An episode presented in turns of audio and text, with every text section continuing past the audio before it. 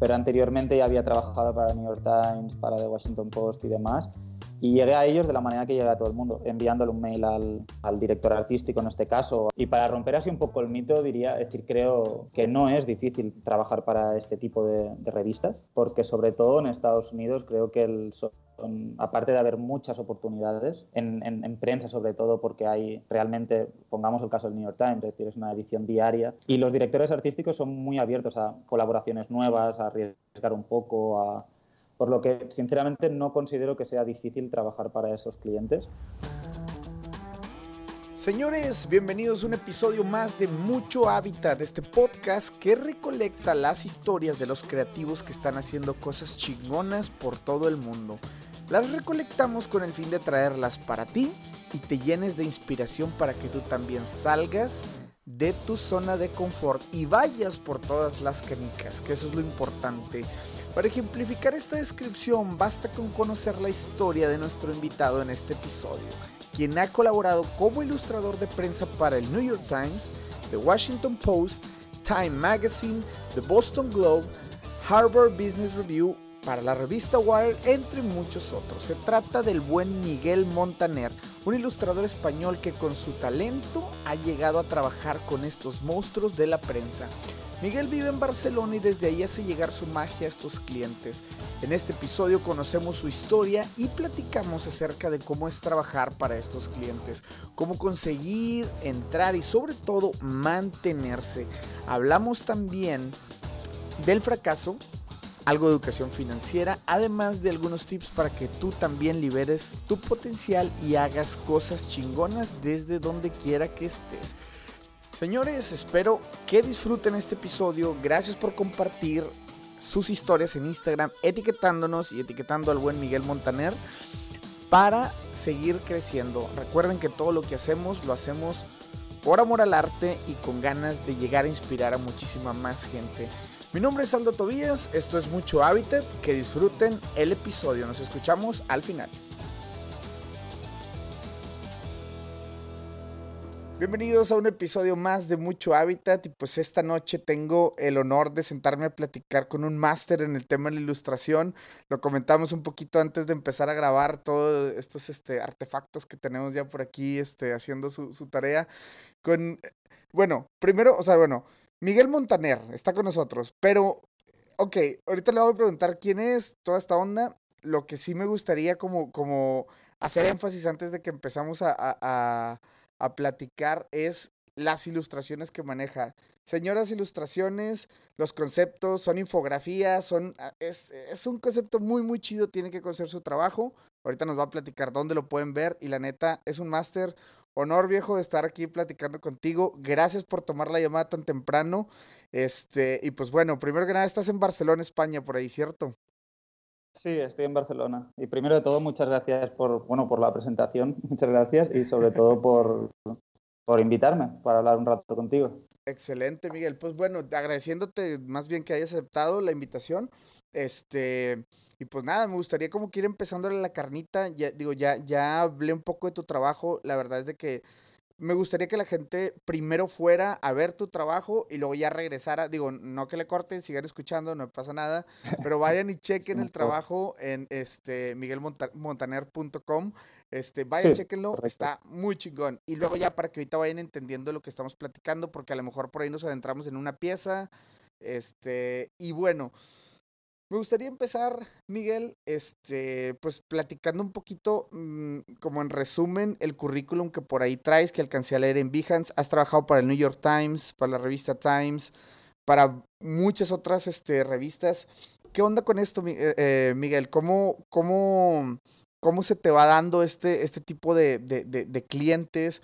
Y, y, bueno, ay, es que quiero, quiero abarcarlo todo en una pregunta. Primero hay, mucho, que nada, hay mucho que contar.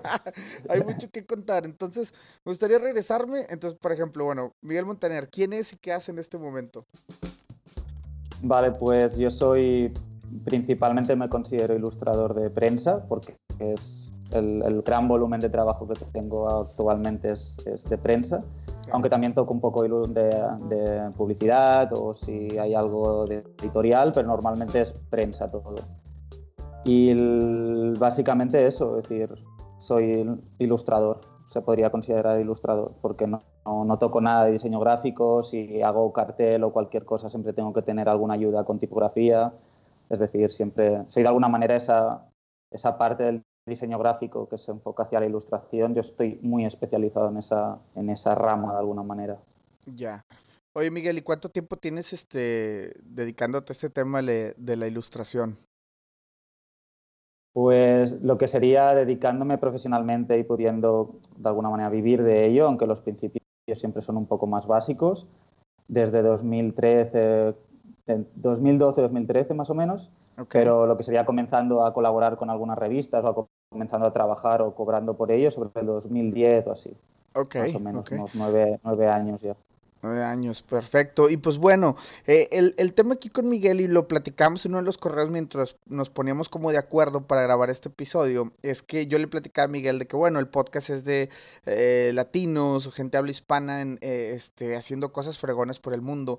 Y, y, me comentabas, ¿no? En el correo de que, oye, bueno, pues yo precisamente yo sigo en España, no, no estoy como que en alguna otra parte, pero está tan chingón su trabajo y los clientes que, con los que has trabajado que yo dije, no, no, no, es que, es que no importa que, esté, que no estés fuera de España, hay que platicar. Entonces, me voy a, le voy a regresar un poquito a la casetera, Miguel, y me gustaría que nos, que nos platicaras cómo empezaste en, en este mundo aquí de la, de la ilustración. ¿Cómo fueron tus inicios, como tu primer trabajo, cuando ibas saliendo por ahí de la, de la universidad o, o, o todo toda esa onda?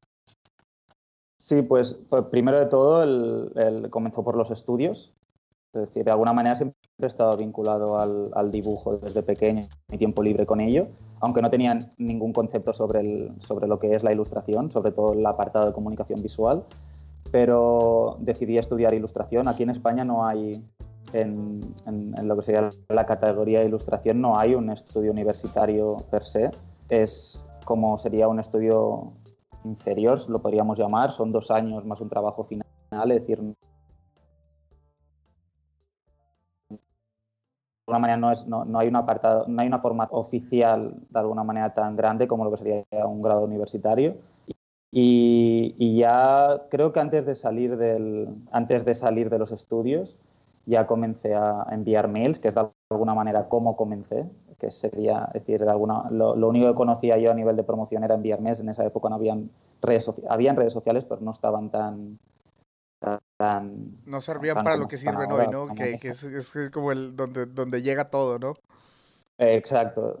Y en esa época recuerdo, sobre todo con un, con un amigo ilustrador, que sigue siendo amigo, es un, es un crack ilustrador mago, estábamos en clase juntos y siempre hablamos sobre cómo poder llegar a, pues, al cliente y tuvimos la suerte de alguna manera que el, que el mail ya estaba implantado, porque si hubiese sido anteriormente que tenías que ir con tu portfolio físico cargando de estudio a estudio, la historia hubiese sido totalmente diferente.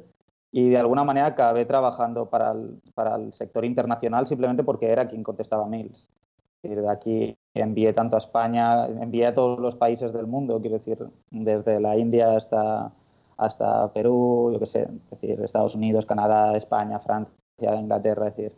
Y los que más contestaban eran de Reino Unido y de Inglaterra, así que no decidí yo trabajar para, de manera internacional. Es decir, ahora mirándolo hacia atrás sí que creo que me fue bien, de alguna manera, porque, porque hay algunas ventajas, creo, pero es decir, en ningún momento yo racionalmente decidí quiero dedicarme al sector internacional, simplemente el camino de alguna manera me llevó hacia allí.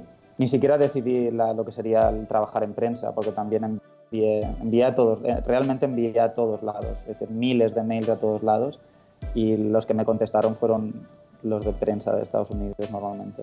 Ok, ok. Así que fue. No lo decidí yo de alguna manera. es un caso muy peculiar porque, eh, no sé, digo, y te, te, lo voy a compartir como una experiencia propia. Que yo recuerdo cuando estaba en la universidad en, en Monterrey, en México, que estabas en clase y de alguna manera tu mente y, te digo, esto, me pasó a mí y yo creo que es el caso de muchas personas ahorita y es la barrera que justamente quiero romper, que pensaba muy localmente, ¿no? Eh, por ahí en sexto, séptimo semestre te llevan de que ah, vamos a visitar una agencia para que vean cómo es el día a día, ¿no? Y llegas a visitar las agencias de ahí de, de, de, la localidad, de la ciudad, ¿no? Y, y, pues bueno, te enamoras hasta cierto punto y dices, bueno, estaría muy chido trabajar aquí, estaría chingón pero como que a mí en lo personal como que siempre me hizo falta ver el panorama desde fuera, ¿no? Y eso es justamente lo que le inyecta este podcast como esa, esa vibra, es decir, oye, yo ya que tengo cinco años viviendo fuera de México y haciendo cosas en el extranjero, pues la verdad es de que no es tan difícil tampoco, o sea, bueno, tiene su, su grado de dificultad, pero al final de cuentas cualquiera lo podría hacer. Y creo que en tu caso, como que lo comentas, pues jamás fue una decisión de que, oye, mando mails a gente de España o a gente de afuera, simplemente atacaste todo lo que se, todo lo que se movía, decimos. sí, sí, es decir, en esa, en esa época tampoco tenía mucha idea de, de marketing o de venderme a mí mismo de alguna manera, pero sí que la estrategia general y básica fue a todo. Es decir, vamos a, vamos a enviársela a todo porque realmente quería, tenía ganas de trabajar de ello, así que es eso, no, no fue una decisión racional que también puede llevar, te, puede llevar al error, ¿eh? de alguna manera comportarte de esta manera, pero, pero al fin y al cabo es como se hacen los caminos, ¿no? De alguna manera, paso a paso, andando y intentando ir hacia adelante. Iterando, ¿no? Claro. Y por ahí, este, eh, tu caso muy particular, ¿nos puedes platicar esa anécdota de cuál fue el primer cliente que te, que te respondió y que tú dijeras, órale, ya esto está pegando, ¿qué onda? ¿Recuerdas? ¿Lo tienes presente? Sí, sí, sí, lo tengo presente. Es decir, ahí te, podría hablar de dos, porque fueron, creo que la diferencia entre uno y el otro fueron meses. Y el primero fue como, bueno, como lo que la gente dice que no se haga, pero al final todos acabamos haciendo, que es colaborar de manera gratuita. que fue con una revista de aquí de Barcelona, que es que tiene una es una revista bastante social de izquierdas y un periódico en realidad, y que como supongo que como política empresarial o política de colaboración nunca ha pagado a los colaboradores y que no, no, hablo de si me parece bien o mal, eso es otra discusión, pero la primera fue ahí y a raíz creo que es que creo que fue un mes, es decir, hubo muy poco, un lapso de tiempo muy muy corto. Hicieron una, una exposición en Barcelona con ilustradores y con las ilustraciones de algunos colaboradores y justo en esa, en esa, a esa exposición fue un, un, equipo de, no sé si eran periodistas en realidad, porque no había ninguna figura de director artístico ahí, que estaban creando una nueva revista sobre fútbol. Okay. Y vieron mis trabajos y ese fue, de alguna manera, fueron los, la, la primera colaboración pagada, que fue con, un, con una revista de fútbol justamente. Okay, a partir de ahí, pues, de alguna manera, claro, también te empoderas un poco sabiendo que puedes que hay un resquicio ahí en el que puedes llegar a hacer algo, hacer algo me refiero sobre todo a nivel económico, es decir, que, que es posible, ¿no? Porque hasta entonces todo era, era la, no, la idea romántica, sino más bien una, un, no te diré sueño, porque tampoco era tan, quiero decir, tan, tan romántica la idea de, de, oh, me quiero dedicar a esto, sino sí que se veía más como una posibilidad de poder llegar a trabajar de ello, pero no había ningún argumento válido que me lo afirmase porque en realidad no, no había cobrado nunca hasta ese momento. Claro, claro. Y cuando, cuando pasa esto, como dices, bueno, se empiezan a sentar las bases, dices, oye, como que ya sí se puede. Este, ¿qué onda con tu, con, con tu cuate, con la persona que empezaste a hacer este tipo de. O sea, pusieron como una agencia juntos o era cada quien lo tenía por su, por su cuenta? Es con el, con el, la persona que me encargó las primeras ilustraciones, ¿quieres decir? No, no, no, con tu amigo de la universidad. ah, con, con, este amigo, la verdad es que el, hubo, es decir, hubieron más cosas porque el, cuando estábamos estudiando también creamos una, se podría decir una revista. E, era un fanzine al principio de ilustración, es decir, de alguna la temática era ilustración. Estuvimos un par de años con él y luego lo evolucionó ese fanzine, es decir, con el mismo nombre y todo, se llamaba Pandemia Fanzine evolucionó a raíz de que entró otro, otro ilustrador y amigo y que también es un crack, que es Miguel Portland, que, que lo conocíamos del mismo pueblo porque yo vivo en Barcelona, pero soy originario de Villanueva del Truc, está aquí al lado. Y, creo que estuvimos un año con esa revista. En esa época no había el, el, concepto actual de blog revista, que en realidad todas las revistas y todos los periódicos se están centrando en ello. Y era, es decir, creamos una especie de revista online, pero lo que sería un PDF maquetado como una revista, con entrevistas, reportajes, es decir, lo hacíamos todos nosotros, éramos los editores. Y de ahí pasamos a un proyecto más grande que fue Crean, que se puede visitar aún, que es crean.es, pero sí que ya era una revista con cara y ojos, de, ilustración y que dejamos abandonada al año porque comenzamos a tener encargos profesionales y dijimos, oye, esto tiene que, no podemos dedicarnos a todo a la vez. Y, todos optamos por, por, apretar de alguna manera por nuestra carrera profesional y, y, sí, sí. decir, con, decir, la relación sigue, sigue con ellos, ¿eh? es decir, son, los considero muy, muy cercanos, de los mejores amigos que tengo, es decir, han, han pasado años y seguimos por ahí. Órale, excelente. Digo, y, te preguntaba esto porque creo que luego hay mucha gente, por ejemplo, que cuando está en la carrera ahorita empieza como que, ah, vamos a juntarnos y hacer una agencia nosotros mismos. Pero, eh, y aquí este, esta es la parte donde pues a lo mejor nos toca, o sea, tu caso no lo estás platicando, pero indagar un poquito, eh, qué tan bueno es o qué tan malo es eh, como que formar una empresa con tus amigos saliendo del escudo de la cuando nadie tiene ninguna experiencia previa y es como que pues bueno entre entre ahí entre nosotros mismos nos echamos flores pero de quién estás aprendiendo y, y ese tipo de cosas. Entonces tú nos platicas en tu caso cómo cómo se vivió esa parte yo en mi caso la verdad es decir no soy una persona que tienda a, a la colaboración básicamente porque no tengo la costumbre de de colaborar. Es decir, no he, no he, trabajado nunca en un estudio con más gente, siempre he trabajado solo. Es decir, no tiendo a. Pero la verdad, para mí fue una, una, experiencia realmente buena. También creo que tuve la suerte de juntarme con gente que considero que sigue siendo excelente en su trabajo y, claro. y que siempre lo ha sido, por lo que yo he aprendido mucho de ellos. Y para mí fue una, una, una, una experiencia muy, muy buena en ese aspecto. Es decir, creo que el, que el trabajo de todos mejoró gracias a todos y que nos supimos de alguna manera diferenciar muy bien la amistad del, del trabajo, aunque nunca fue un trabajo real, fue más que fue un proyecto personal, ¿no? Se podría considerar, aunque también creo que, el, que puede tener, pues lo que tú comentas, ¿sabes? Que hasta, hasta, es decir, es mucho mejor probablemente colaborar con alguien que esté asentado en el mundo, primero por los contactos que te va a dar, segundo por toda la experiencia que tiene y de alguna manera todos esos pasos que escalas mucho más rápido con alguien al lado así pero yo no la cambiaría y la repetiría de nuevo. Para mí fue decir, yo se lo aconsejo a todo el mundo que pueda hacerlo. Y si va mal, simplemente pues vas a otra cosa y ya está. Que tampoco tiene, es decir, nunca lo vas a saber hasta que lo pruebes, por lo que al fin y al cabo es mejor, es mejor hacerlo que, que no hacerlo por pensar que no va a ir bien o algo parecido. Claro, claro, qué chingón, totalmente de acuerdo. Y me gustaría preguntarte para ti cuáles son las dos o tres ventajas más eh, puntuales de, de trabajar solo de no tener ese, ese equipo de, de, colaboración y eso. Me intriga un poco saber como que las dos o tres cosas que tú dices, pues por esto, por esto y por lo otro, ¿no? Y, y pues ya que tienes nueve años haciéndolo, pues ahora sí como que, ¿cuál sería tu veredicto hasta hoy? pues de, en esto de nuevo, de alguna manera yo no, he decidido nunca conscientemente trabajar o acabar trabajando solo durante tantos años, porque, porque básicamente nunca tuve la opción de planteármelo de otra manera y no sé hasta qué punto tiene, seguro que tiene ventajas claras y desventajas, como todo, pero tampoco puedo compararlo extensamente con trabajar en un equipo porque no lo he hecho mucho. Pero sí que creo que tienes, como tienes de alguna manera la capacidad de decirlo todo, es decir, tú lo decides todo al final, porque no hay, excepto los clientes que son de alguna manera están en una barrera superior a ti porque están ya cuando el proyecto está un poquito más avanzado.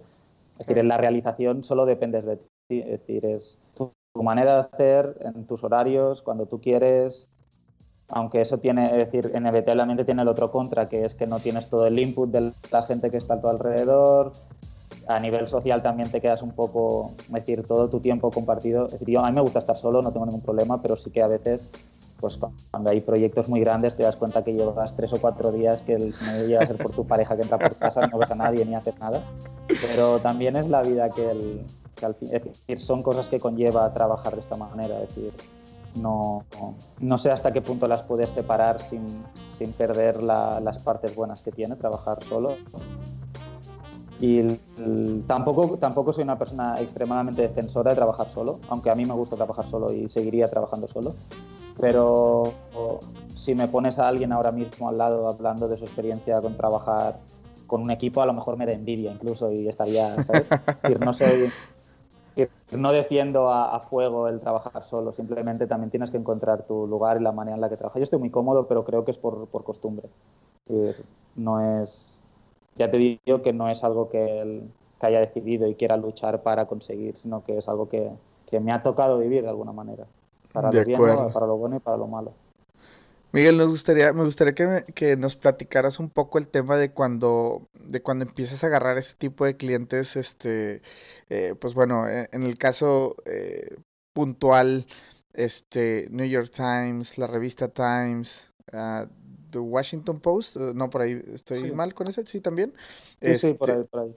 Me, me los leí como que todos, o sea, pues fueran así como que los la prensa, digamos, este, la prensa de Estados Unidos, la, hay que hacer énfasis en la. Este, y ahí es de eh, eh, esa parte, ¿cómo, cómo llegaste a esos, eh, a hacer ilustraciones para ellos, Miguel?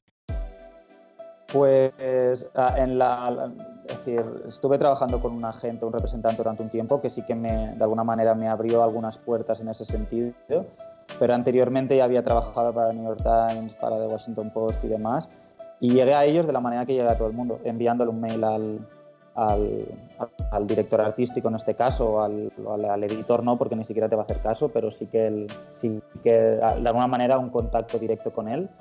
Y para romper así un poco el mito, diría, decir, creo personalmente que, el, que no es difícil trabajar para este tipo de, de revistas, porque sobre todo en Estados Unidos creo que el, son, aparte de haber muchas oportunidades, en, en, en, prensa sobre todo porque hay realmente, pongamos el caso del New York Times, es decir, es una edición diaria que no sé cuántas ilustraciones tendrá, pero quizá tiene, pongamos un número, 25, 30 o 40 ilustraciones en un solo periódico.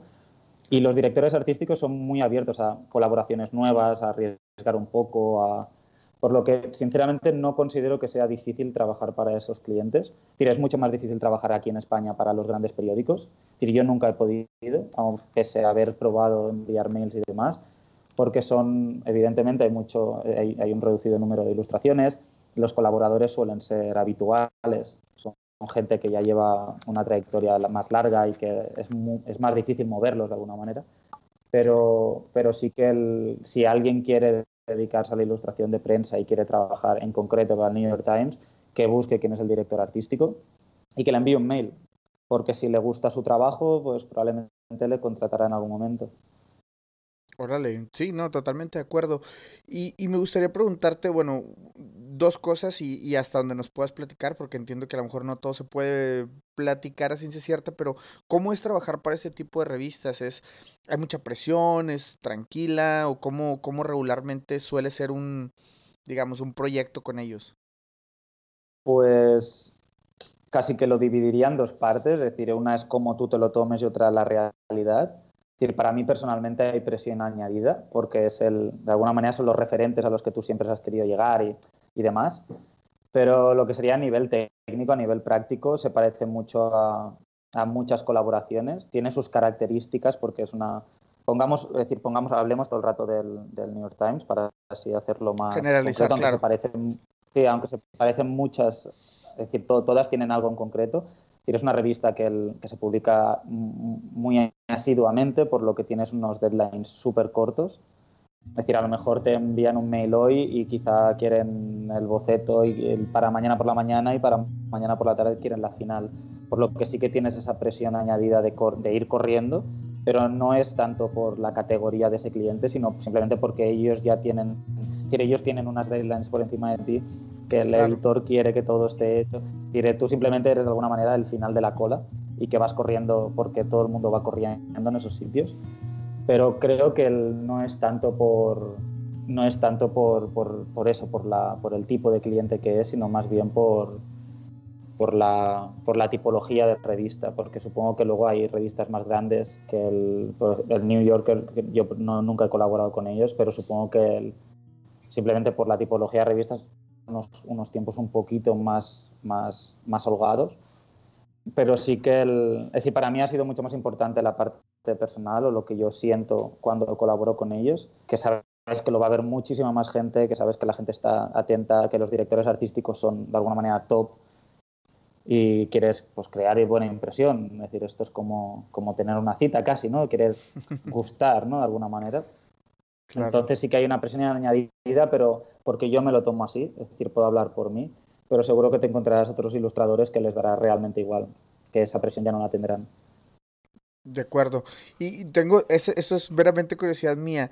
¿Mandas varias opciones o regularmente vas sobre una sola, eh, la que se propone al inicio y, sobre eso ya se va iterando? ¿O son como que, mira, puedo hacer esto, pero también esto? Yo creo que depende mucho del ilustrador, aunque no conozco a ninguno que envíe solo una, porque si, si esa falla, de alguna manera estás con las manos vacías. Pero yo personalmente envío, envío, envío varias ideas.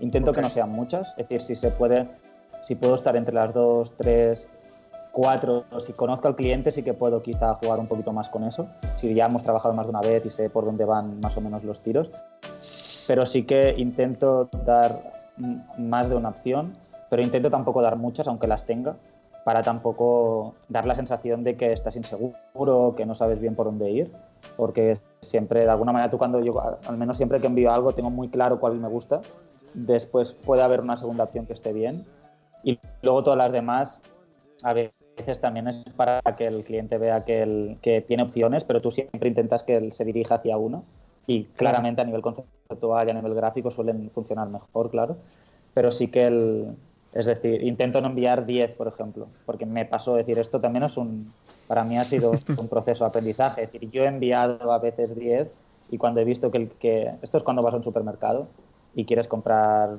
yo que sé, un refresco, cereales y vas y tienes 10, 17 opciones, te crea inseguridad, quieras o no. Es decir, decir, tener tantas, decir, tantas opciones, de alguna manera al final te vuelves un poco, no acabas de, saber bien, bien, por dónde van. Por, lo que me pasó muchas veces de, de, crear mis inseguridades a mí mismo y creárselas al cliente por, enviar tal cantidad de opciones que era como, a ver, por dónde, por dónde decir, qué quieres decir exactamente, por dónde quieres ir, porque esto no, esto no funciona así. Hola a todos, me gustaría preguntarte cómo te puede ayudar para que des ese paso que te ayude a ejercer fuera de tu país. ¿Qué puedo hacer para que logres y descubras lo fregón que es migrar conocer el mundo desde otros ojos?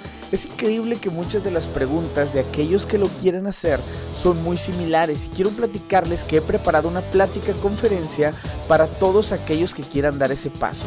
Es un resumen de todo lo que hemos platicado con nuestros diferentes invitados a través del podcast y pues bueno, son invitados que están en todas partes del mundo. Entonces una conferencia llena de tips y consejos que te ayudarán a lograrlo.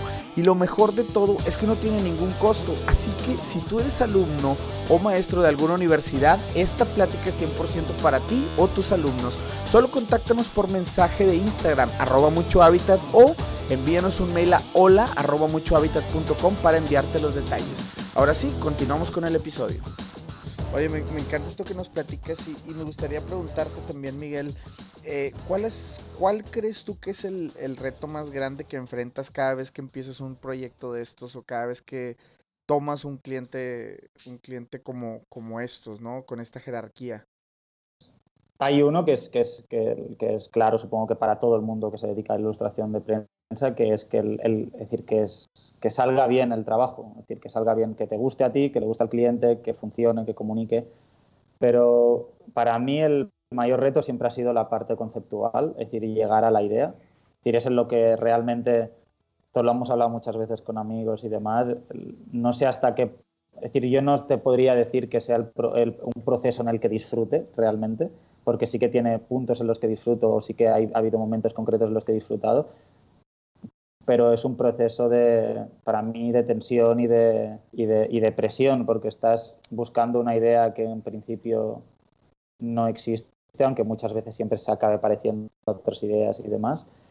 Y el, y el disfrute de alguna manera queda cuando encuentras la, eh, la, idea, es decir, el, el momento cúspide, el clímax en el que no disfrutas, pero sí que tienes un momento de gusto. Ejecutar. cuando encuentres algo que te gusta, exacto. Y luego ya la ejecución, pues forma parte más de una práctica o de descubrimiento, de, es otro, tiene otra, otra, otras categorías. Pero sí que el, para mí el reto cuando me enfrento a una ilustración, sea de quien sea al final, porque el, antes sí que quizá mmm, para clientes más grandes me lo tomaba, esto está feo decirlo incluso, pero ya te digo que esto es un proceso de aprendizaje constante, y sí que me tomaba más en serio de alguna manera los clientes más grandes porque el, pues sabes que lo va a haber más gente, sabes que hay más presión ahí pero hace ya un tiempo que no, que todos los, que sea de quien sea, me lo intento tomar decir, siempre intento tomármelo de la misma manera porque al fin y al cabo también es, eres, es, tu cara visible de... Eh, se me está viendo la cara ahora mismo, pero lo, habrán visto cuatro amigos. Es decir, tú eres tu trabajo, al final no tengo ni... Es decir, es tu trabajo lo que va, lo que va a gustar o, o no gustar, por lo que sí que creo que te tienes que esforzar siempre tanto como puedas. Tampoco sin perder tu vida, pero tanto como puedas. Por lo que el, sí, para mí si, te tendría que decir un reto sería ese, el encontrar la idea. Y por ejemplo, alguien que, que, quisiera dedicarse a esto que tú haces, este, la ilustración de prensa, vamos a, ponerlo así ya como tal, este, ¿qué, ¿qué, tiene que tener esa persona A lo mejor no me gustaría como caer en de que, ah, si no tiene esto significa que ya no va a funcionar, pero algo muy general que tú digas de que, bueno, eh, alguien que se quiera dedicar a esto tiene que tener rayita y ahí es como que, que dos o tres cosas que, que debería tener esta persona.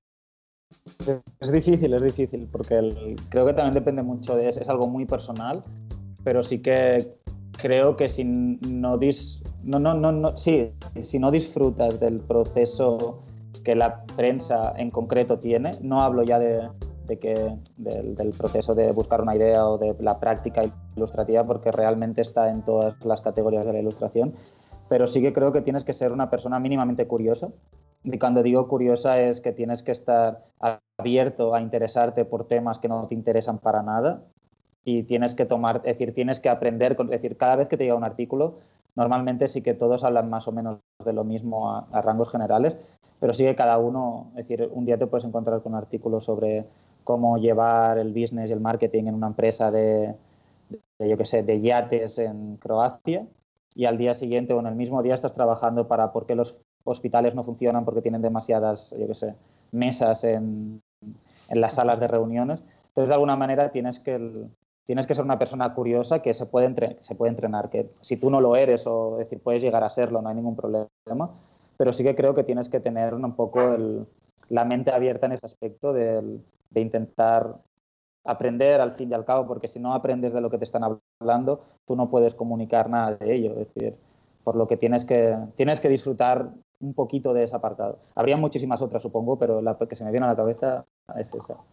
Me encanta porque justamente sí, ¿no? O sea, bueno, yo que soy muy visual, eh, mi manera de consumir cosas es mediante la vista, ¿no? El, el, el, no tanto leer, sino, por ejemplo, si veo una ilustración, de las, de las muchas que leí, que vi tuyas, este, están en un idioma rarísimo, no sé si sea sueco, noruego, no sé qué. Sí, creo, sí, hay alguna que es alemán, creo, sí.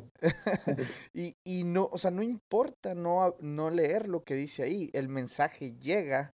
Entonces esa parte está muy, muy, muy interesante y la verdad digo, otra vez de nuevo felicidades. Yo creo que aquí me voy a cansar de echarte flores cada rato de tu trabajo, pero está muy chingón, la neta. Este, y Miguel, me gustaría que nos, que nos platicaras en concreto, por ejemplo, eh, ¿Has tenido alguna entrevista para, para tener esto o solamente con el portafolio este, es suficiente como para, para hacer esto? Sí, con el, con el portafolio. Es decir, nunca he tenido una entrevista de trabajo, ¿no? Lo que se podría considerar una entrevista. La, la, tuve para entrar a un restaurante cuando era joven, quiero decir, no, nunca para este tipo de trabajo nunca he tenido. Sí que hay algunas reuniones y tal, pero todas son para discutir precios o, o para explicarte más o menos de qué va el proyecto. Pero sí que todo es portfolio, todo es portfolio. Es decir, sí, no me gusta tampoco dar consejos porque al final todo esto son experiencias que cada uno tiene y cada uno las vive de una manera diferente. Pero si, si hay un consejo base es tener un portfolio online, sobre todo. Puedes tenerlo físico también, pero sobre, es decir, no puedes pretender que la gente te contrate sin saber lo que haces. Es decir, no te contratan si les caes bien o no. Supongo que hay detalles, hay clientes que sí que quizá miran un poco más en qué tipo de pensamiento tienes político, por ejemplo, yo qué sé, si eres una persona vegana, no sé. Es decir, seguro que hay clientes que eso se lo miran un poco, pero al fin y al cabo te contratan por lo que haces, por lo que él muestra lo que haces, porque si no, si no va, va a ir dura la cosa. De acuerdo, me parece muy muy bien. Y pues bueno, Miguel, me gustaría entrar como esta parte, conocimos un poquito ya la historia y, y cómo, cómo te has metido y cómo has este eh, crecido en este, en este mundo, me gustaría justamente como entrar en el tema de, bueno, cómo, cómo vendernos mejor, cómo hacer notar mejor nuestro trabajo como diseñadores, ilustradores, este, ¿cuál sería para ti algún como consejo o algún tip que nos pudieras dar para precisamente si estás creando tu portafolio o algo, cuál sería ese ese consejo o tip que tú darías? Pues hay uno que está bastante generalizado y que considero que es, que es correcto y es que tenga que tu, que tu trabajo tenga un, un cuerpo, que tenga un, un, hilo conductor, ni que sea, es decir, que, el, que es decir, si tú trabajas en muchos estilos diferentes, por ejemplo, es difícil que te contraten o, va a ser más difícil porque no es imposible, pero básicamente porque normalmente el director artístico cuando, cuando supongo que cuando le llega un, artículo, por ejemplo, él ya, comienza a ver de qué manera quiere ver eso eh, ilustrado por lo que él, tiene una lista de ilustradores que ilustran de esa manera y contacta con ellos. Si tú ilustras de 17 maneras, es, es difícil simplemente porque el, director artístico no sabe por dónde vas a salir. si haces vector, collage y fotografía, quizá él está buscando fotografía, pero en vez de contratarte a ti, que puedes salir con vector, irá a los que solo trabajan en fotografía eso es bastante, es, es, como es como algo muy básico el hecho de que tenga, de que tu, de que tu trabajo tenga un cuerpo, tenga un, tenga un estilo parecido, pero creo que lo mejor que puedes hacer por ti, sobre todo, y por, por que te contraten, es que intentes hacerlo lo mejor posible. Es, es, como muy básico, es decir, nunca, nunca te olvides de que tus imágenes, por mucho que no las cuelgues en el portfolio, llegan a mucha gente y y, puede pasar factura el hecho de que un día no te esfuerces porque tienes que irte a tomar unas, unas cervezas con tus amigos o porque simplemente no tienes ganas de trabajar. tienes que ser tienes que ser profesional al fin y al cabo y tienes que dar lo mejor de ti porque para eso te están pagando. Por lo que el, tienes que tener un poco de cuidado con esto, que repito, a mí también tuve una época en la que era como no que me diese, no, no, es que me diese igual, pero por el volumen de cargos y por estar un poco así quemado de, de la profesión por, por la presión y tal, bajé, bajé el nivel y solo enseñaba lo que quería, pero eso no es bueno, es decir, no, es, no, no creo que sea la mejor manera de enfrentarte a la profesión.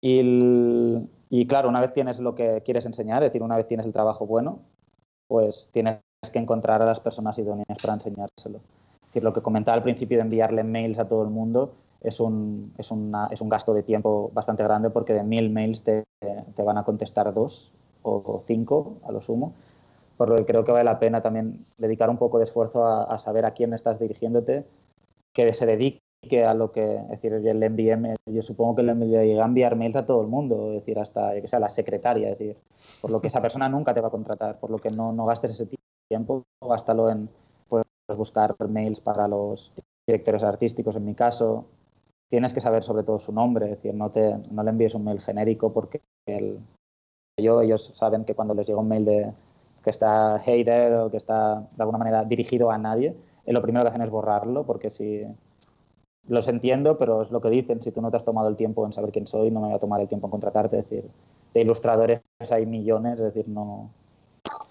Por lo que sí que de alguna manera serían como dos apartados mirantes. Uno, ten algo bueno para enseñar y tienes que saber a quién enseñárselo y, luego trabaja, muévete y dale. Excelente, sí, sí, sí, por supuesto. Y digo, la verdad, bastante claro y bastante concisa esta parte. Yo creo que le va a servir a mucha gente que por ahí lo está escuchando. Eh, me gustaría preguntarte, Miguel, ¿crees en el fracaso? Sí, bueno, creo, es, es lo que existe, eso lo puedo asegurar, quiero decir, sí que creo en el fracaso. ¿Y qué tal? ¿Cómo, cómo, ¿Cuál es tu filosofía detrás de ese, de, del tema del fracaso? Pues estoy, estoy de alguna manera bastante de acuerdo en lo que sería la, la, idea general del fracaso, de que es algo inalienable, de que estás siempre en el camino, de que de alguna manera siempre vas a lidiar con, él, pero creo que está también un poquito sobrevalorado en, en el hecho de que el, el, fracaso tiene, es decir, creo que es bueno que cuando fracases intentes ver las partes positivas porque las tiene, te baja los pies al suelo, de alguna manera te enseña por dónde es el camino, porque sabes que si a la derecha no es, puede ser para adelante, para atrás o para la izquierda, pero a la derecha otra vez seguro que no va a ser. Por lo que sí que creo que tiene partes positivas de las que puedes aprender, pero por otro lado creo que tiene unas partes negativas que, el, que, con todo este bombo de fracasa porque es la manera de aprender y tal, creo que se tiene que tener cuidado porque hay veces que el, fracasos pueden ser tan grandes, estamos hablando de la profesión, ¿eh? pero hablando así de la vida, pues los fracasos te pueden llevar a perder la vida, por ejemplo, te pueden llevar a perder un encargo importante, te pueden llevar a, a que tu autoestima baje demasiado y que eh, entres en una especie de círculo vicioso en el que tu autoestima te haga que cada vez estés en fracaso tras fracaso, por lo que sí que creo que se, tiene que afrontar el fracaso de manera positiva, pero tienes que, de alguna manera, ver los pros y los contras y saber, es decir, tener más, o menos claro qué arriesgas fracasando en ese momento y qué no. Es decir, que se tiene que tener cuidado con el fracaso, aunque es una cosa que todo el mundo va a acabar viviendo, porque sobre todo en, las profesiones creativas de alguna manera, pero en, en, todas en general, no, la vida no es rectilínea, es decir, vas de un punto a otro y normalmente saltas de un punto a otro porque el fracaso te ha llevado al siguiente, por lo que el, sí que se tiene que se, tiene que lidiar con él básicamente porque va a estar. Es decir, no conozco a nadie que no haya fracasado nunca.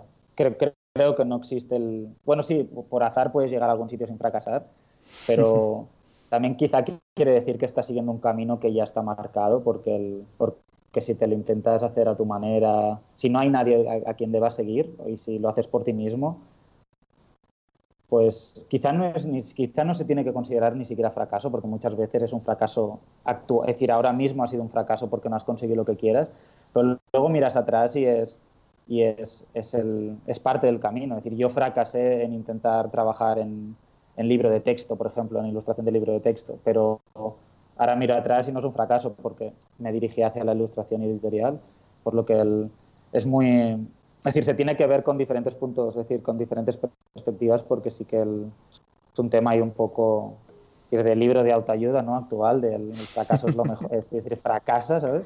Y no sé hasta qué punto es tan... Es decir, tienes que ser tan... es decir, tiene que ser, es decir, tienes que buscar el fracaso, no busques el fracaso, porque el fracaso de alguna manera no es bueno, pero sí que si lo encuentras, no te preocupes, le pasa a todo el mundo, seguro que hay cosas positivas y adelante, irá por otra cosa, es decir, no, no es tan importante. Claro, tomar lo que necesites tomar de esa experiencia negativa o eso, de ese resultado que no querías y pues bueno, echarlo a la mochila y seguir andando, ¿no? Sí, sí, sí. Este, Miguel, el tema de educación financiera para la industria creativa, siempre lo toco en la mesa porque creo que nos hace falta hablar de este tema eh, con el, con el e-, en este gremio creativo, en estos, eh, toda la gente que nos dedicamos a esto. Eh, tú que trabajas por tu cuenta, este, pero pues quien también recibe un cheque cada 15 días, este, ¿qué onda? ¿Cómo, cómo, qué, qué piensas tú de este tema de educación financiera? Eh, y te lo, te lo pregunto por esas dos alicientes, ¿no? desde el tema creativo y desde el tema de que cómo lo viven ustedes en España. Este, ¿Qué deberíamos de estar haciendo eh, las personas que somos laboralmente activas en este momento como para, digamos, tener una mejor vida o asegurar un mejor futuro o como para vivir mejor, pues, financieramente hablando? Pues yo no, decir, no, no soy muy bueno en ello. Es decir, voy a dar, de alguna manera, voy a intentar hablar de mi experiencia, pero no, no, no es algo que, que me, no, que me interese porque le debería interesar a todo el mundo y es algo muy importante, ¿no? Porque no solo para la profesión, sino al fin y al cabo para tu vida personal.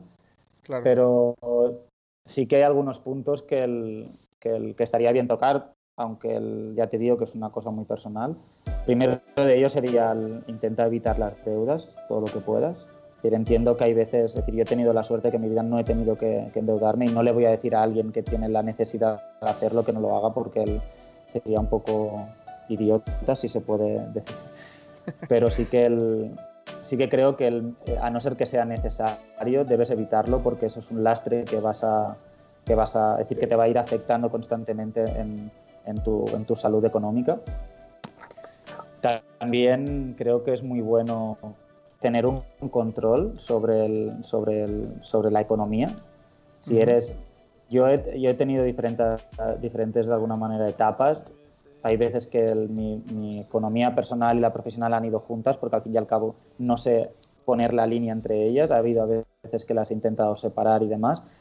Pero siempre, es decir, siempre he intentado llevar un control. Es decir, hay, por ejemplo, cada, cada semana paso gastos, ya sean entradas y salidas, es decir, lo anoto todo y dónde lo he gastado de manera muy genérica, pero anoto si me los he gastado tomando una cerveza, si me los he gastado cenando, o si me lo he gastado comprando unos lápices de color para un proyecto. Es decir, de alguna manera siempre tengo claro dónde se están yendo, a qué estoy. Claro, un control exhaustivo. Para mí, yo creo que incluso mi familia siempre me lo ha dicho de, que es exhaustivo, que es demasiado.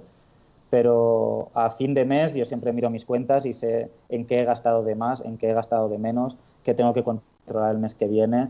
De alguna manera creo que es muy importante saber en qué posición estás y qué salud, es decir, cuál es tu salud económica.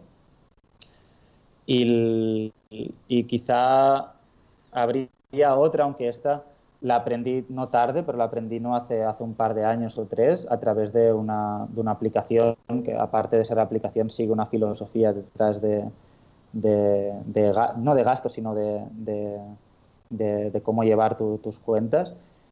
Y una parte de la filosofía que todo, bueno, la filosofía, y parece que estoy hablando de Descartes, pero es decir, al fin y al cabo. Es una empresa privada que tiene un servicio, pero sí que tiene, es decir, no solo ser una aplicación, sino que hay una teoría detrás de ella.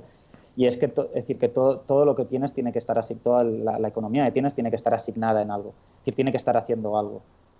Y, eso se, se ejemplifica, por ejemplo, en, imagínate que tienes 10 dólares, pongamos en este caso, y tú no tienes ningún gasto actual, ni, ni, vas a gastar, tienes previsto gastar durante este mes, por lo que esos 10 dólares parecen que están libres, es decir, que tú puedes gastarlos, ahorrarlos, puedes hacer lo que quieras.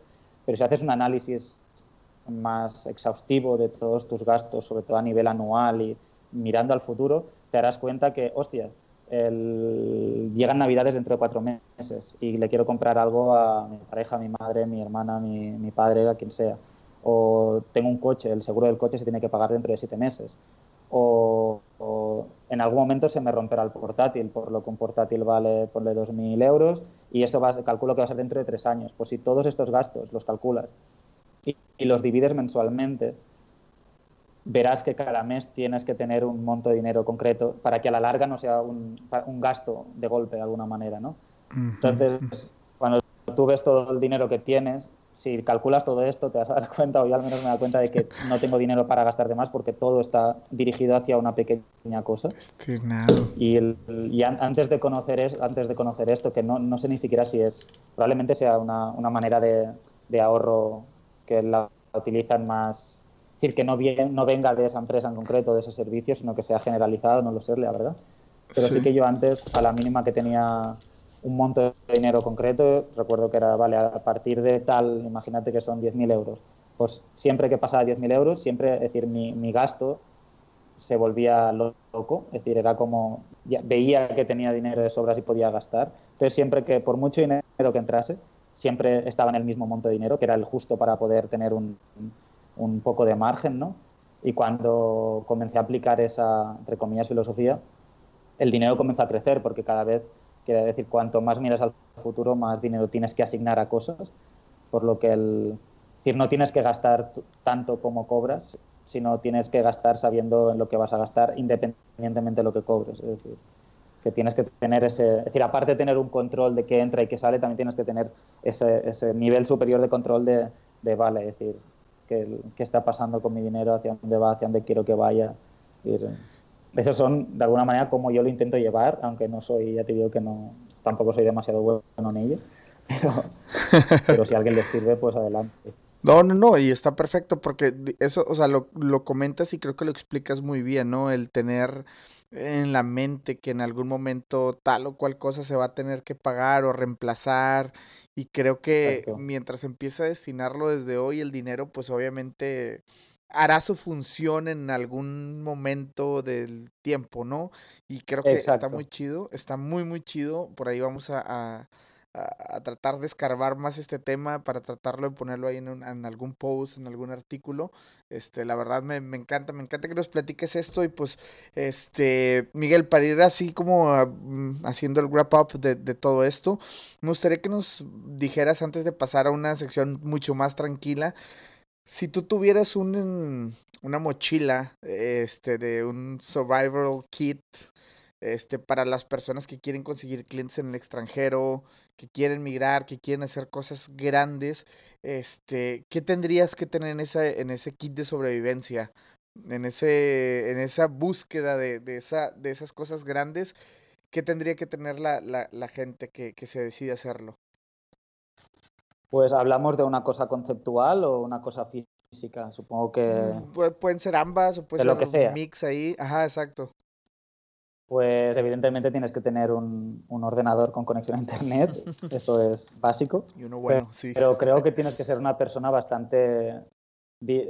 Lo podría considerar, lo podríamos resumir como adaptable, es decir, que, el, que sepa que sepa adaptarse a los cambios, adaptarse de manera cultural a los demás, adaptarse a sus horarios, adaptarse a su manera de trabajar, porque el, al menos en mi caso en prensa, que son proyectos muy cortos y, y, y de alguna manera con deadlines muy cortas, van a haber mu muchos proyectos, muchas veces son todos a la vez, los clientes todos son diferentes, tienen personalidades, son personas al fin y al cabo, personalidades diferentes, si no es lo mismo trabajar para Estados Unidos que trabajar para Inglaterra en, en, a nivel cultural, es decir, hay, hay, pequeños, hay lenguajes, ¿no? las, las, diferencias cada vez son menos porque se internacionaliza la cosa, pero hay, hay pequeños detalles del lenguaje visual que pueden entenderse muy bien en una zona o en otra. Es decir, tienes que ser una persona que, el, que sepa fluir, ¿no? que, se, que se adapte, va decir, tienes que ser tú el que te adaptes al, a los tarros que te vas a encontrar, porque el, porque al fin y al cabo te interesa y no eres tú quien, quien diriges el cotarro. Pero sí que creo que la adaptación es algo, es algo básico. Y, y de nuevo creo que la curiosidad, es decir, es, tienes que ser curioso. Es decir, no puedes... Eh, quizás podríamos llamarlo incluso curioso por el hecho de que tienes que querer aprender, ¿no? Pero también podríamos ya dirigirlo incluso hacia ser una persona proactiva. Es decir, no puedes quedarte quieto. Es decir, no, no, no, en este tipo de negocios y, sobre todo para buscar clientes fuera, es decir, de nada te va a ayudar parar. Es decir, al final te acostumbras y lo, y lo haces parte de tu vida, pero decir, no puedes parar, no puedes parar de aprender, no puedes parar de practicar, no, puedes parar de intentar conseguir trabajos, no puedes parar de trabajar, no puedes parar de, llevar de alguna manera. Decir, al final este, este tipo de vida profesional se acaba comiendo un poco a tu vida personal porque la línea es tan, es decir, no hay una línea divisoria clara pero sí que, sí que creo que tienes que ser una persona proactiva y, insisto, creo, creo que las personas no nacen siendo algo. Creo que no son skills que, que haya gente que las tenga y haya gente que no. Hay gente que es más dada a o que tenga más predisposición a, pero todo se puede aprender en la vida. Todo, decir, si creas un hábito de, de, ser curioso, aunque no te interese, pues acabarás siendo una persona curiosa. Es decir, no, creo que no está limitada. Es decir, hay muy pocas limitaciones. Es decir, no es, no es un querer es poder, porque ni siquiera me gusta esa frase. Es decir, no, no creo en ella y no me gusta. Es decir, pero sí que creo que dentro de tus posibilidades, si te esfuerzas, ahí, ahí tendrás más posibilidades. Es, es, como muy lógico, ¿no? Si lo explicas así. claro. Es decir, si haces más de la, de la media, tendrás más posibilidades de la media. Totalmente de acuerdo. Claro. Eh, Miguel, te voy a, antes de, te, de pasar a esta, este tema acá relax de los datos curiosos y conocer un poquito en la vida de, de, de Barcelona, me gustaría solamente preguntarte súper rápido por dos piezas que tienes en tu portafolio. Y una de ellas es, es la de Motivational Talks. Motivational ¿Sí? Talk, sí, aquí lo estoy viendo. ¿Qué onda con eso? ¿Ese lo hiciste para algún, este, y te, y te lo platico, me llamó mucho la atención porque yo empiezo a hacer carrera en este mundo del public speaking, ¿no? De dar conferencias y, y, todo ese rollo. Y me atrapó, la ilustración me atrapó en general porque pues me aventé el libro de, de, de TED Talks y eso, eso es como que, bueno, como una idea, o sea, como cuando estás ahí tienes que sembrar la idea en, la, en las personas que están en el auditorio o en el salón o lo que sea, y lo veo y lo vi la ilustración y me hizo así como que clic. Entonces, no sé si nos puedes platicar. Está, estaba dirigida pieza. a ti, ¿no? Sí, sí. sí, exacto, la vi, la vi. Dije, esa, esa, es para mí. Y ahorita te voy a preguntar por otra, pero si me quieres platicar de esa primero. Pues la creo que fue en un. El, el proyecto para el que la hice no era decir, no, no, estaba dirigido al, a lo que sería el speeching o al, o al, estar ahí hablando delante de personas, sino que era, creo que era un report de una empresa farmacéutica, quiero decir, no tenía nada que ver, pero sí que una parte era, estaba, estaba dirigida al, no solo cómo hablar en público, sino cómo, cómo, eso, cómo sembrar esas ideas en, el público, cómo iluminarlos, ¿no? De alguna manera. Y, la verdad es que, el, aunque el, es resultona, ¿no? Es, funciona bien ah, visualmente, la, y supongo que me costó llegar a la idea como la mayoría, pero a nivel visual es bastante eh, simple, no simple, pero sí que es bastante directa porque juega con el, con el símbolo de la bombilla de idea y, y sí, que el, sí que se dirige, es decir, tú serías, tú serías el público objetivo de lo que sería perfecto, es decir, personas que, el, que creen en ello y que, y que creen que eso es así de verdad. Es decir, si esto se lo enseñas a, probablemente al chico de la farmacéutica lo vio, le gustó, pero se quedó ahí porque no, no tiene la, la experiencia de, de, dar charlas. Pero sí que el, creo que acabó, acabó, acabó bien, acabó, la verdad es que el, pese a que soy una persona bastante vergonzosa para hablar en público y que no tengo ninguna experiencia en ello, creo que, el, que sí que, que, el, que pude, que logré de alguna manera comunicar ¿no? esa, esa, sensación ¿no? de estar delante del público y estar ahí con el poder de, de, motivar y de, y de enseñar. Definitivo, definitivo. Y la otra por la que te voy a preguntar, Miguel, es la de Further Thinking. Y este, este cuate que está eh, jugando ajedrez, la van a ver las personas que ahorita pueden ir al portafolio, chequenla. Este, eso veo que es un trabajo personal. Este, ¿qué, onda, ¿qué onda con esto? Digo, obviamente, te digo, es rápido captar, o sea, captas absolutamente qué onda con eso, el tema del ajedrez, cómo se va expandiendo el tablero al infinito, yo qué sé, entonces... Sí, estaba, estaba basado, Está basado justamente en lo que comentas, en el decir, no soy, no juego mucho al ajedrez, es decir, juego a Go, que es otro juego de estrategia y tal, pero sí que es muy importante, decir, en este caso, por ejemplo, que yo utilizase un tablero de Go, eh, no, no, es que no tuviese mucho sentido, pero hay muchas menos personas que conocen el juego comparado con el ajedrez, sobre todo en, en, en, el, en Latinoamérica y en, Europa y en Estados Unidos. Y sí que en, todos estos juegos, de alguna manera, tienes que pensar más allá, es decir, tienes que pensar jugadas más allá, incluso las, cuantas más jugadas puedes llegar a prever eh, más allá de la que estás actualmente, más bueno normalmente eres. Por lo que estuve pensando en ese concepto y al final lo vi como muy claro, el hecho del, de, que el, de que el tablero directamente, es decir, tú lo ves muy claro porque visualmente se ve que el tablero se expande, por lo que cuando la realicé, la verdad es que en ese momento estaba, estaba viajando con mi pareja y, quería, estuve un año y demás y, estaba como realizando ilustraciones de manera personal porque quise parar un poco de trabajar y, recuerdo en el momento incluso que salió el hecho de que lo vi muy claro. Son estas, cuando, te decía antes que hay veces que estás buscando una idea y no sale y, y el proceso es un poco tenso de alguna manera, hay momentos en los que estás con tu libreta y de repente ves, a, es decir, incluso a veces llega antes la idea que el, que el querer hacerla porque no son ideas que te van apareciendo. Y esta fue una de ellas, que la vi como muy clara. Totalmente, y creo que, o sea, digo, bueno, incluso el, el título eh, a mí me da mucho, ¿no? Creo que tenemos como individuos y como en esto, en, esta vida, en este juego de la vida que nos toca, siempre tienes que estar pensando como más a futuro, no solamente en tu realidad ahora, sino en la en lo que hay más allá, ¿no? Cómo mueves. diferentes posibilidades y claro. Exacto, exacto, exacto. Qué chingonas, digo, la verdad es de que eh, fueron las, las, dos piezas que me atraparon y pues no, no quería, digo, este ya fue un un, paréntesis personal que yo no me quería quedar con esa duda de platicarlo, este, pero espero que la gente del podcast por ahí también lo disfrute. Y ahora sí, este, Miguel, para irle ahora sí como que metiendo el, el, el, el papel de la envoltura a este rollo, me gustaría nada más platicar contigo los datos curiosos de tu ciudad, ¿no? En este caso Barcelona. ¿Qué onda? ¿Cuánto, cuánto te cuesta por ahí una cerveza cuando andas por ahí en un bar? Pues Normalmente yo creo que debe rondar sobre los 2 euros, 2 euros y medio más o menos. Okay. No sé, no sé a cuánto está el cambio ahora dólar americano, pero más o menos debe, debe, debe rondar por ahí. Debe ser por ahí, ok. Y tú, digo, no sé si seas fan... Dime, dime. Dime, dime. Ah, digo que, el, que, el, que sí que el Barcelona es una ciudad que es bastante turística, bueno, muy turística, y tienes que tener mucho cuidado donde te metes porque te pueden cobrar perfectamente 6 euros por una cerveza si, te, si acabas en el, en el lugar inadecuado.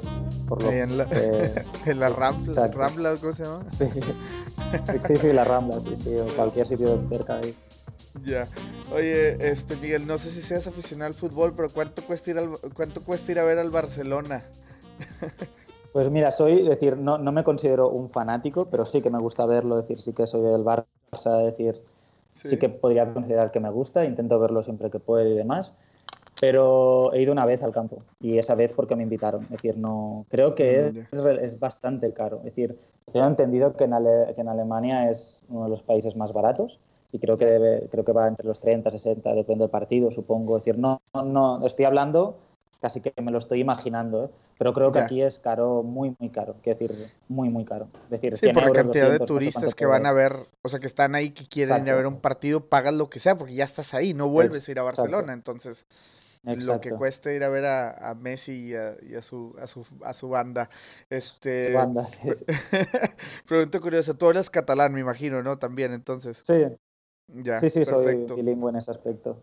Órale, este, ¿qué más, qué más? Ah, eh, comida callejera en Barcelona, ¿qué onda? ¿Cómo consigues? ¿Es fácil conseguir? ¿Cuánto te cuesta por ahí comer en la calle?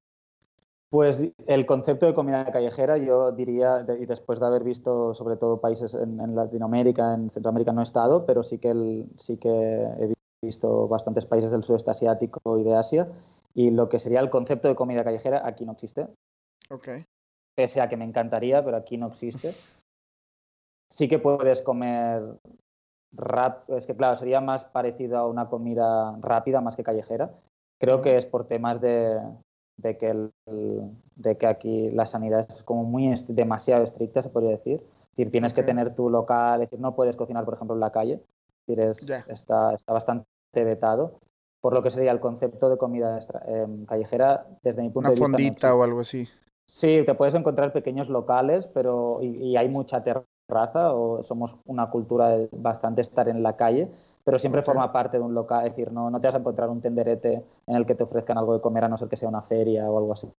Mm, pero sí que el sí que puedes encontrar de todo, todo rango de comida, pero todo está muy es decir, evidentemente sube el precio por ello, porque tienen que pues, tener un local, es decir, pero sí que el, concepto, pese a que, a que me gustaría, no, no creo. A lo mejor hay gente que, sí que lo ha encontrado, yo no lo he encontrado, la verdad. Excelente, Miguel. Pues bueno, este, me gustaría ahora sí ya como parte final del episodio que nos platicaras un poquito proyectos que viene para, para tu vida profesional, por ahí que algo que nos puedas compartir que viene en mente o sigues, sigues en, en la línea que, que estás teniendo hasta ahorita. Pues sigo, voy a seguir en la línea. Hace poco justamente estuve haciendo como los goals de este año que viene y ya un poquito más, tirando como cinco años así. Y, Pero sí que quiero darle mucho más espacio a los proyectos personales, porque durante, quiero decir, proyecto per se, decir, un proyecto con cara y ojos, no, no recuerdo haberlo hecho desde, el, desde los inicios por básicamente volumen de faena y falta de tiempo pero creo que es una buena, es una buena manera de, demostrar tus capacidades reales. No digo reales porque estén limitadas en algún sentido, sino siempre quieras o no están, lo que hablábamos de trabajar con gente, siempre al final acabas cogiendo cosas, sobre todo cuando ah, trabajas con clientes, sí que te puedes encontrar con alguna limitación o con alguna manera que, que tú harías diferente pero no lo has hecho. Entonces sí que creo que le quiero dar mucho más espacio a ello. Y no descarto, eso sí que es una cosa que no, no la tengo decidida porque depende mucho del tiempo que me quede libre y de mi posición personal y profesional, pero la verdad es que me gustaría estudiar una carrera de diseño. Creo que tengo muchas carencias en general, de todo, pero sobre todo en mi profesión, y, me gustaría mejorarlas. Es decir, siempre, aparte, no es que me guste estudiar, pero sí que tengo interés, me gusta, sí, podríamos decir que me gusta, por lo que creo que sería bueno para mí y para mi carrera profesional como dar un, no dar un salto al diseño gráfico porque no estoy interesado tampoco en hacer diseño gráfico, pero sí que mejorar mis conocimientos sobre todo en color, tipografía, composición, es decir, poder, poder tener más poder a la hora de abarcar proyectos. Pero eso es una cosa que la dejo, no está planteada ni para el año siguiente, sino como una cosa como un deseo, ¿no? De alguna manera. Excelente, excelente. Eh, ¿Alguna recomendación? Bueno, te, voy a preguntar así como que una línea, ¿no? De, de cosas. Este, una película que nos recomiendes. Eh, siempre digo, bueno, película favorita, pero en realidad nadie tiene una sola película favorita. Pero alguna película que tú digas, esta, la verdad, a lo mejor como que la vi y a partir de ahí empecé a pensar de esta manera o algo que, que te, haya, que te haya hecho como pensar. Pues no, no, no, no suelo mirar muchas películas, es decir, no, no, no, no suelo eh, invertir mucho tiempo en ello, pero sí que hay una, una película que me gustó mucho, que es, creo que se llamaba La ciencia del sueño, de Michel Gondry, que el, tal y como está hecha, es decir, tiene parte de stop motion, está relacionada también con el tema de los sueños, que estoy muy interesado, y creo, sí que recuerdo que es una, no te diría que es mi película favorita porque no lo es. No, no, no, no, considero que tenga una película favorita, pero sí que recuerdo que es una película que he visto varias veces y que siempre que es bonita de ver y que, el, que tiene ese punto, ese punto que a mí personalmente me gusta. Órale, ¿y algún libro por ahí que, que, también te hayas leído, que recomiendes o que hayas escuchado que está bueno este, o que te gustaría leer? Pues de leer sí que leo bastante, pero voy a, creo que es casi más beneficioso que diga algo sobre teoría ¿no? de, nuestra profesión. Y la verdad es que el último libro que me, estoy, me lo estoy leyendo actualmente, estoy acabándolo, que se llama mm, Design for a Real World, de, de Víctor Papanek, creo que se llama. Y, y la verdad es que, el, que me está abriendo los ojos. Es un libro de los 60, creo, es decir, por lo que no está muy actualizado, pero es, es, me está, de alguna, ¿sabes? Cuando cuando lees o ves algo que ordena ideas que previamente tenías. Y es un libro que está, es una persona que trabaja para la, para no sé si la, la UNESCO, no, no, no, estoy muy seguro, y es un, diseño, es un profesor de diseño gráfico o de, diseño en general, y de alguna manera te, abre un poco los ojos al mostrarte la responsabilidad que tienen las personas que se dedican al diseño en general, en las que yo creo que el ilustrador forma parte, pero diseño de producto, diseño gráfico, la responsabilidad y lo mal que lo hemos estado haciendo durante todo este tiempo. Es decir, cómo nos hemos puesto a favor de la empresa privada y hemos dejado de lado para lo que debería servir el diseño, que es para mejorar la calidad de vida de las personas y de los animales y de las plantas si nos metemos. Pero creo que, que aunque es muy crítico y en momentos es bastante, pongamos, directo, creo que, es una buena experiencia leérselo porque si, si, tu pensamiento se dirige sobre, piensas más o menos parecido, te das cuenta de muchas cosas. Y, mira que está escrito hace, pues van a ser ya, desde el año 60, más de 60 años, es decir, que no ha cambiado demasiado la cosa y cada vez, cada vez somos parte, es decir, somos más herramientas del sistema capitalista, es decir, para lo bueno y para lo malo. Claro, suena, suena muy, muy interesante. Estaría bien por ahí. Interesante. Este sí que el, la película os la podéis saltar, este libro es muy interesante. Excelente. Mencionabas ahorita que estás como que mucho el, tema de los sueños o algo así, del sueño o algo así. Este, ¿Es algo que, que leas de eso? ¿Algún fact que nos puedas dar así de este tema?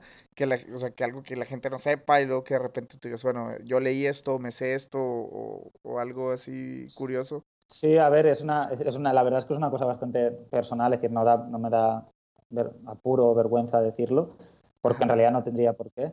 Pero el, creo, bueno, creo está científicamente probado, decir, no es que yo crea o deje de creer, sino que me interesan muchísimo los sueños lúcidos. Y, pese a decir, son esta parte, y de alguna manera es el hecho de poder llegar a despertarte en tu propio sueño y llegar a controlarlo. Órale, órale. No, no de la manera en la que normalmente se ve que es, uy, sí, me acuerdo lo que he hecho, no, no, sino ser consciente realmente y tener capacidades puedes llegar, se han hecho experimentos, incluso puedes, puedes llegar incluso a practicar algo y mejorar. Es decir, puedes llegar a practicar en tirar un, guisante a una botella y mejorar tu porcentaje de acierto porque en el sueño lo has estado practicando. Quiero decir, es, como, es, es una cosa que realmente me interesa muchísimo, lo que tienes que seguir unas pautas para llegar a conseguirlo y demás.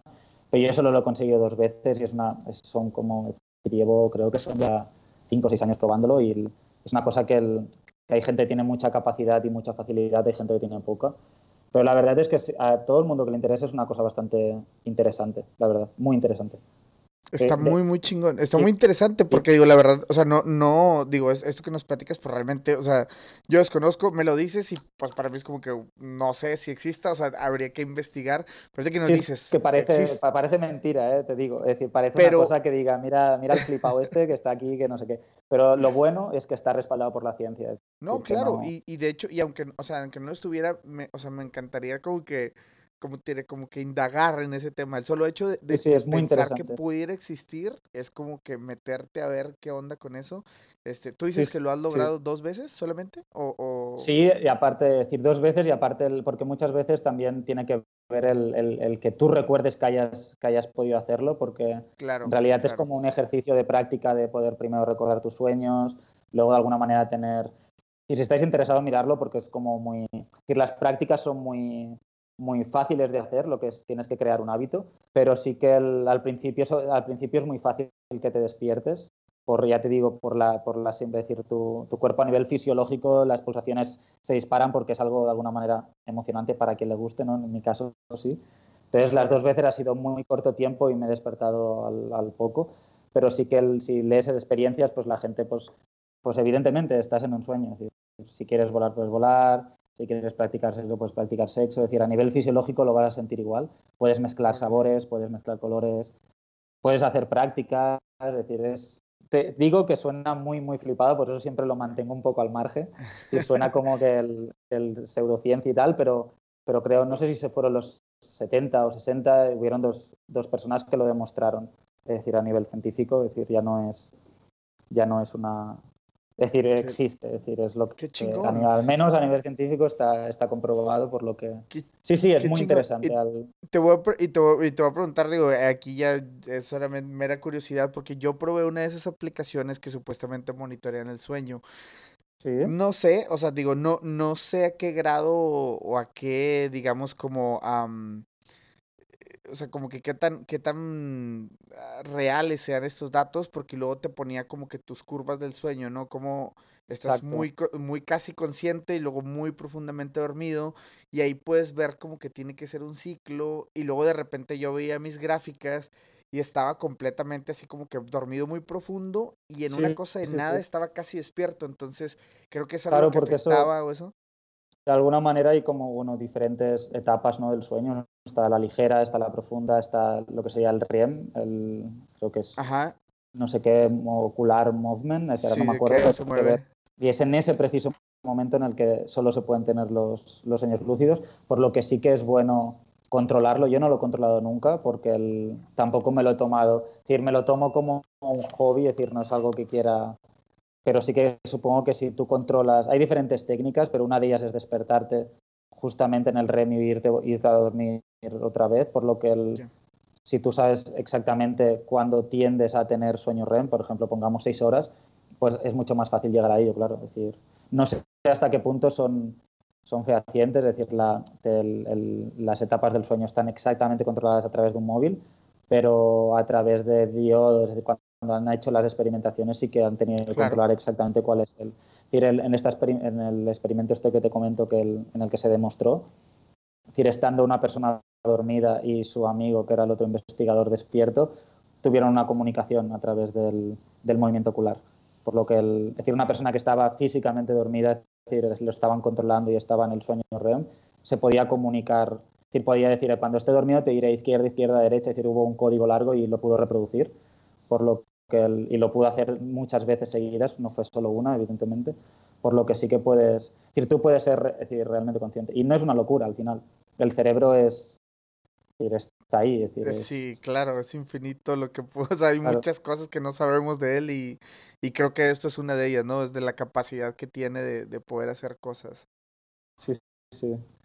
Excelente, Miguel. Pues bueno, este, pues ya solamente, ahora sí, ya para despedirnos, ya lo dije muchas veces, pero este, me gustaría que nos platicaras cómo puede saber la gente más de ti. No sé si te nos puedes comunicar redes sociales, tu portafolio, eh, ¿dónde pueden saber más de, este, de ti? Pues soy una persona bastante mala en redes sociales, lo tengo que de alguna manera admitir, pero redes sociales actualmente en Instagram, porque pese a que tengo otras abiertas no, no les doy uso. Y el, me llamo Miguel.montaner, es decir, tal y como, como suena. Y si quieren saber más sobre mi trabajo, es, es mi portfolio. Prefiero portfolio a través de trabajo, aunque en las redes sociales siempre hay un poquito más de cosas. Y si quieren saber más de mí personalmente, que me envíen un mail, no hay ningún problema. no, perfecto. perfecto, perfecto. Imitación en ello. Excelente. Miguel, pues no queda más que despedir el episodio agradeciéndote eh, por, pues, por esto que nos compartiste, por, por digamos, este, compartir tu experiencia y estoy seguro que mucha gente va a salir bien inspirada de todo esto después de ver tu trabajo, después de conocer tu historia.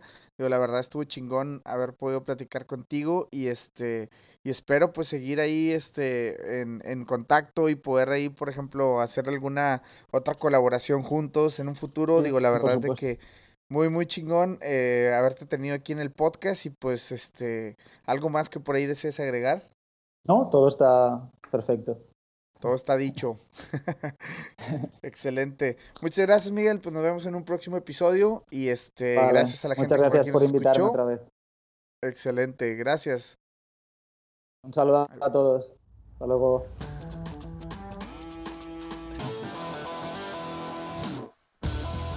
Muchas gracias por haber llegado hasta el final del episodio. Como siempre, dije al principio del episodio, lo dije en medio y lo digo cada vez que puedo. Gracias por compartir y hacer esta comunidad cada vez más grande. Este mensaje que traemos es para inspirarlos a que den ese paso, que salgan de su zona de confort y que se den cuenta que no todo termina siendo tan fácil como luego lo vemos por ahí en Instagram o en Facebook o en cualquier red social que utilices. No es tan fácil, sin embargo no es imposible y esa es la parte que quiero transmitir. Los invitados que tenemos en este, en este podcast prácticamente son personas como tú y como yo que se decidieron y tomaron acción y al final de cuentas terminaron haciéndolo. Entonces espero que su historia y todo lo que nos platican por ahí te inspire y te haga dar ese, ese gran paso que necesitas o te ese empujón que necesitas. Al final de cuentas, para esto se hace este podcast. Entonces, si por ahí consumes este contenido y crees que es de calidad, por favor, te invito a que lo compartas, que le platiques a un amigo de él. Si por ahí necesitas saber ¿Dónde encontrarnos? Pues bueno, si te metes a Spotify y en la parte de arriba solamente busca mucho hábitat y te va a aparecer nuestro logo, el amarillo con azul, y por ahí ya nos le das corazón, vas a empezar a seguirnos. De igual manera en iTunes, búscanos, mucho hábitat, suscríbete al podcast y pues bueno, Cualquier, cualquiera que sea la plataforma que utilices, incluso en www.muchohabitat.com, ahí van a estar todos los episodios disponibles. El que tú quieras, lo puedes escuchar a través de la página de Mucho Hábitat y compartirlo. Ahí tenemos los botones para compartirlos en redes sociales. Entonces, esperamos, esperamos en verdad que puedas compartir este contenido. Nos interesa mucho crecer y tener más y más invitados y hacer de esto un movimiento que crezca tanto que podamos llevar el mensaje a todas partes del mundo. Entonces, gracias por compartir. Nos escuchamos en un próximo episodio. Vienen cosas bastante interesantes para el podcast y lo anuncio de una vez por aquí. Viene un episodio en inglés y lo grabamos desde el Meetup de Dribble que por ahí estuve organizando eh, el pasado 25 de octubre. Entonces, pues bueno, ese es en inglés y creo que ahí van a, a escucharnos por ahí hablando en otro idioma. Entonces, se va a poner divertido este, este asunto. Señores, un abrazo, gracias por escucharnos, gracias por compartir. Nos escuchamos en un próximo episodio. Mi nombre es Aldo Tobías, esto fue Mucho Hábitat.